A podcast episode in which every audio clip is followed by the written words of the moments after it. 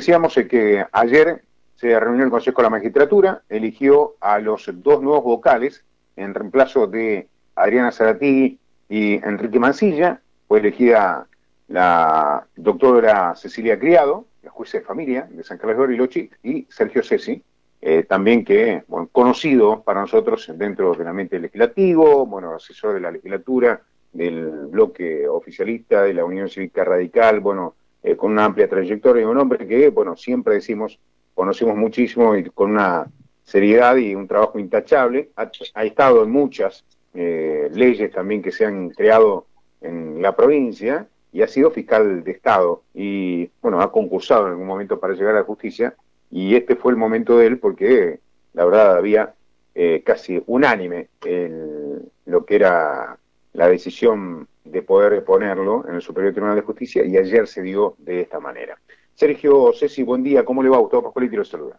Buen día, Gustavo, ¿cómo le va a usted? Y saludo a su audiencia. Bueno, gracias por atendernos. Bueno, no, por favor. Eh, eh, la verdad que, ¿cómo lo tomó desde el principio usted? Porque siempre se habló de usted que usted iba a llegar al Superior Tribunal, más allá de que el bloque de, del Frente de Todos no lo haya votado ayer, ellos, cuando uno ha hablado al aire, todavía con, con Martín, creo que lo hicimos con Marinó y el, el propio Barreno, ellos hablaban de, la trayectoria suya y que era una persona, pero bueno, querían impulsar a otro, ¿no? No, no discutían lo que era usted para llegar al Superior Tribunal. ¿Cómo lo ha tomado? Porque desde el primer día se lo nombró usted que iba a llegar.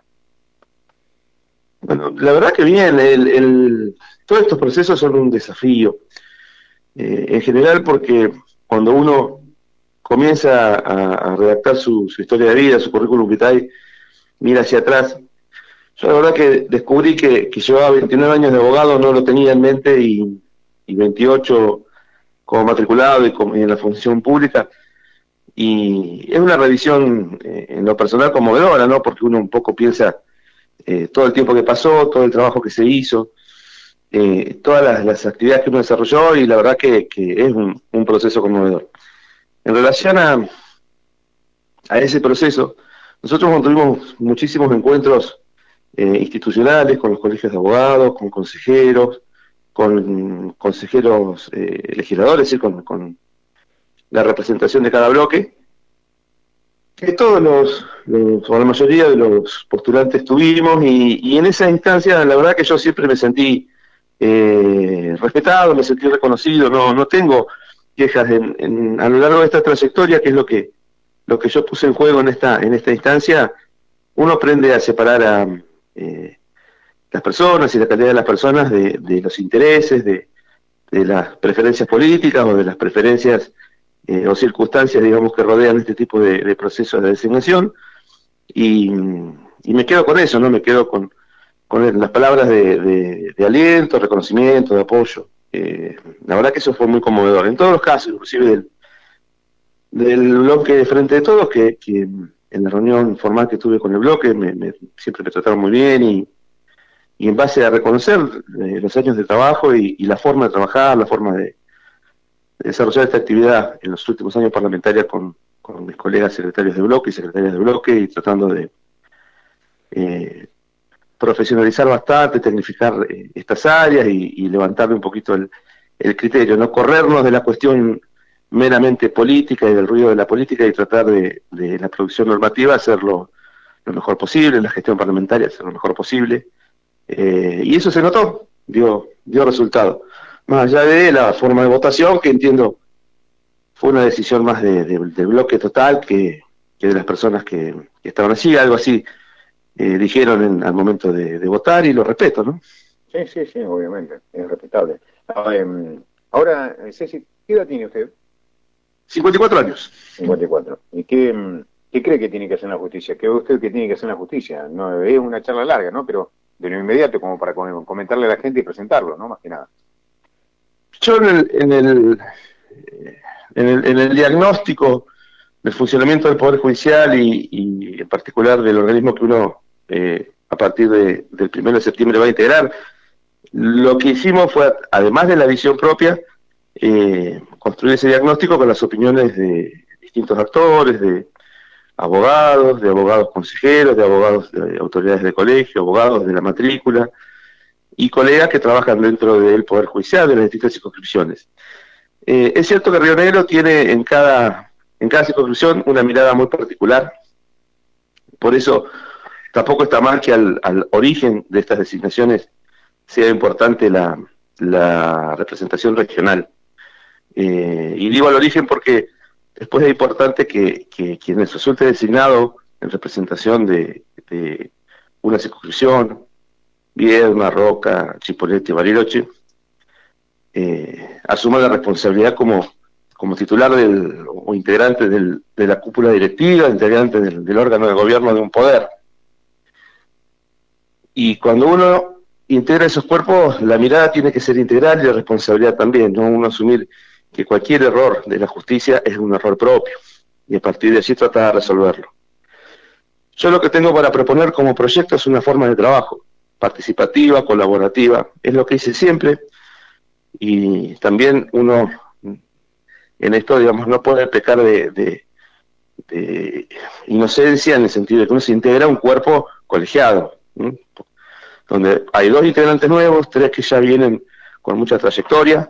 Bueno, lo primero que hay que lograr es esa el entendimiento que permita llevar adelante cualquier eh, proyecto que uno, que uno proponga. Y esos proyectos siempre van a tener que ver con una justicia más accesible, ampliar la participación, poner mucho más el foco de, del poder y de la gestión de la administración de justicia en, donde está la demanda, ¿no? Eh, y la demanda está en los centros de la defensa pública, tanto en materia civil, de familia, eh, de violencia, violencia de género y, en la parte penal también, ¿no? Eh, comenzando por ahí y después viendo quiénes son los que no tienen tal vez acceso a esos, a esos servicios, porque toda demanda, toda, todo conflicto que, la sociedad no logra eh, introducir en estos canales institucionales eh, en, primera instancia, cuando surge el conflicto, al, poco tiempo vuelve a ingresar, pero ya vuelve a ingresar eh, por el, mostrador de, de, la fiscalía, por el, por el área penal, digamos, ¿no? Estos conflictos después terminan en situaciones más graves. Eh, uno, uno siempre dice que, bueno, mucho, hay muchas cosas para, para hacer en la justicia, pese a que tiene muchas cosas modernas, también hay muchas cosas que se modernizaron y hoy necesitan una actualización. ¿Ustedes de afuera lo veían esto? Por ejemplo, en la parte penal, en la parte civil. Sí, el Poder Judicial Reverino viene atravesando una transformación importante desde hace muchos años.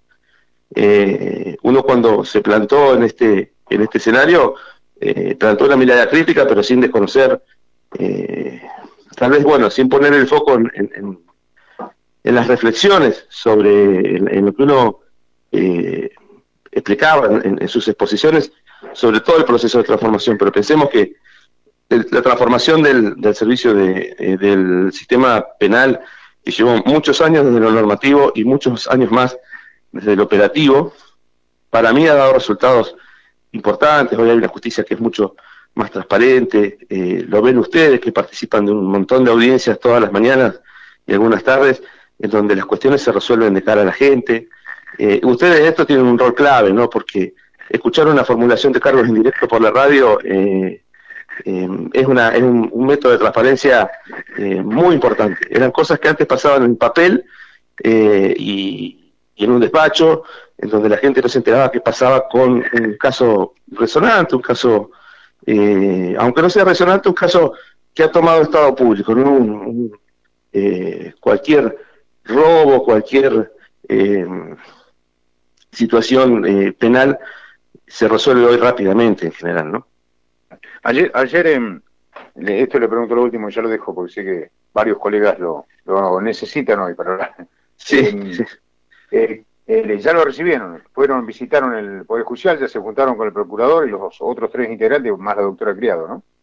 Sí, eh, fue un, gesto muy, para nosotros muy importante de, de las actuales autoridades, el presidente, de, el doctor Arcarián y, sus, y, quienes integran el tribunal y, el Procurador General. Terminado el, acto de designación, nos estaban esperando y tuvimos la, primera charla donde nos ofrecieron, digamos, eh, con, una apertura eh, digna de mención, el acceso a cada una de las, de las oficinas, de las áreas, para que vayamos trabajando lentamente. No sé si lentamente, pero sí eh, eh, ordenada y progresivamente sobre los aspectos que nos interesan y, pedir los datos que tal vez no son eh, posibles de, cargar en la página, pero que nos interesan sobre, sobre la gestión del servicio de administración de justicia. Y vamos a ir de a poco, digamos, hoy tenemos otra reunión y así vamos a ir evolucionando, recorriendo cada uno de los, de los despachos del, del edificio del Poder Judicial y las distintas dependencias, conociendo a, la, a la gente que lo integra, porque en realidad esto también lo, lo digo mucho, eh, el, poder, el Poder Judicial es un servicio eh, eminentemente humano, ¿no? El fuerte del Poder Judicial tal vez no es la tecnología, sino eh, el, servicio humano, aquellos que, nos brindan no solamente jueces y fiscales, sino también el, personal que integra ese, ese poder. Y bueno, y ahí es donde tenemos que, trabajar, conocernos, conocernos las caras y establecer una línea de comunicación lo más horizontal posible. Usted va al despacho de Sarati, de la doctora Sarati. Sí, ayer también nos mostraron los, despachos. Eh, yo no soy una persona exigente en ese sentido, así que eh, mientras tengo un escritorio con, conexión donde enchufar la computadora y, y, poder hacer mi trabajo, eh, mis, papeles y mis libros me siguen, así que no, no tendría problema con eso. Doctor, mucha suerte. ojalá, ojalá la tenga y ojalá pueda llevar adelante todo lo que usted quiere hacer y bueno, la experiencia lo acompañe también en este nuevo proceso también que es para la vida muy importante, ¿no? Y sobre todo para la familia, eh, que, también tiene que acompañar en este sentido, en este lo que es estar al frente de un poder tan importante como el judicial justamente en la provincia de Río Negro. Muchas gracias. Y esa es mi fortaleza, Gustavo, la, familia, el, respaldo que he recibido y, mi vocación de trabajo que siempre me acompañó en cada, en cada función. Y bueno, este, este desafío es como que renueva fuerzas, así que esperemos estar a la altura y, ver si con lo que podemos contribuir nosotros podemos mejorar eh, un poquito la, en, lo que nosotros podamos, el servicio de justicia, la accesibilidad, eh, la confianza y la legitimidad que tiene que tener el Poder Judicial de, la gente, que muchas veces se ve eh, interferido por la mirada que tienen de la justicia federal a través de los medios nacionales. ¿no? Sí, sí, seguramente. Le mando un abrazo, mucha suerte. Un abrazo y muchas gracias. Hasta luego.